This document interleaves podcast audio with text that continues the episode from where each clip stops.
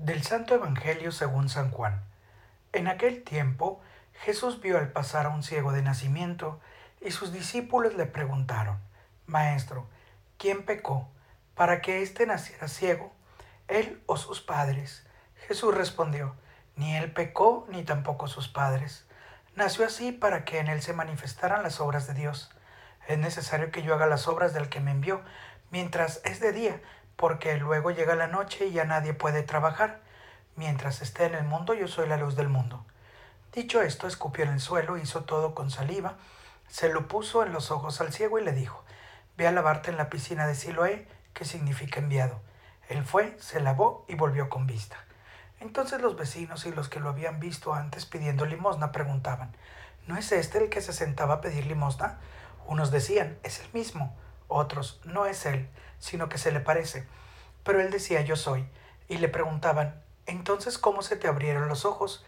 Él le respondió, el hombre que se llama Jesús hizo lodo, me lo puso en los ojos y me dijo, ve a Siloé y lávate.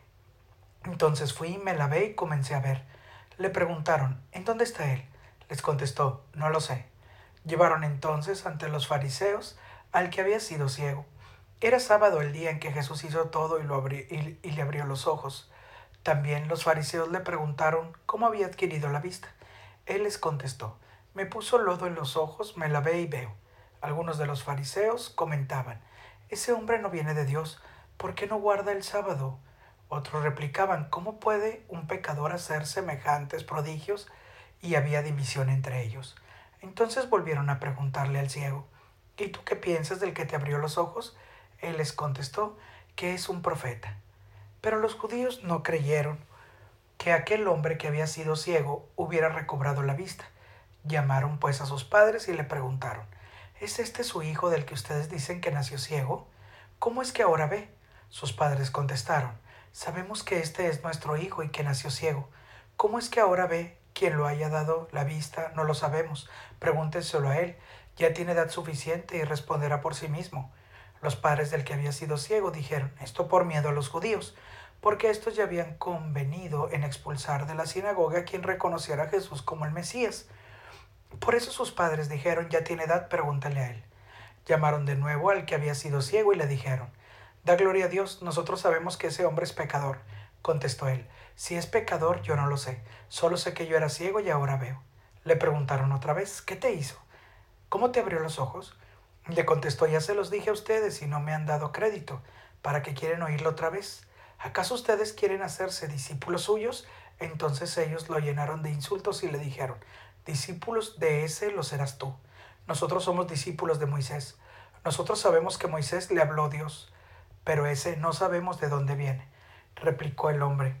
Es curioso que ustedes no sepan de dónde viene. Sin embargo, me ha abierto los ojos. Sabemos que Dios es que Dios no escucha a los pecadores, pero al que lo teme y hace su voluntad, a ese sí lo escucha. Jamás se había oído decir que alguien abriera los ojos de un ciego de nacimiento. Si éste no viniera de Dios, no tendría ningún poder. Le replicaron, tú eres puro pecado desde que naciste. ¿Cómo pretendes darnos lecciones? Y lo echaron fuera. Supo Jesús que lo habían echado fuera y cuando lo encontró le dijo, ¿crees tú en el Hijo del Hombre? Él contestó, ¿Y quién es ese Señor para que yo crea en él? Jesús le dijo, ya lo has visto, el que está hablando contigo ese es. Él le dijo, creo Señor, y postrándose lo adoró. Entonces le dijo Jesús, yo he venido a este mundo para que se definan los campos, para que los ciegos vean y los que ven queden ciegos. Al oír esto, algunos fariseos que estaban con él le preguntaron, ¿entonces también nosotros estamos ciegos? Jesús le contestó, si estuvieran ciegos no tendrían pecado, pero como dicen que ven, siguen en su pecado. Palabra del Señor.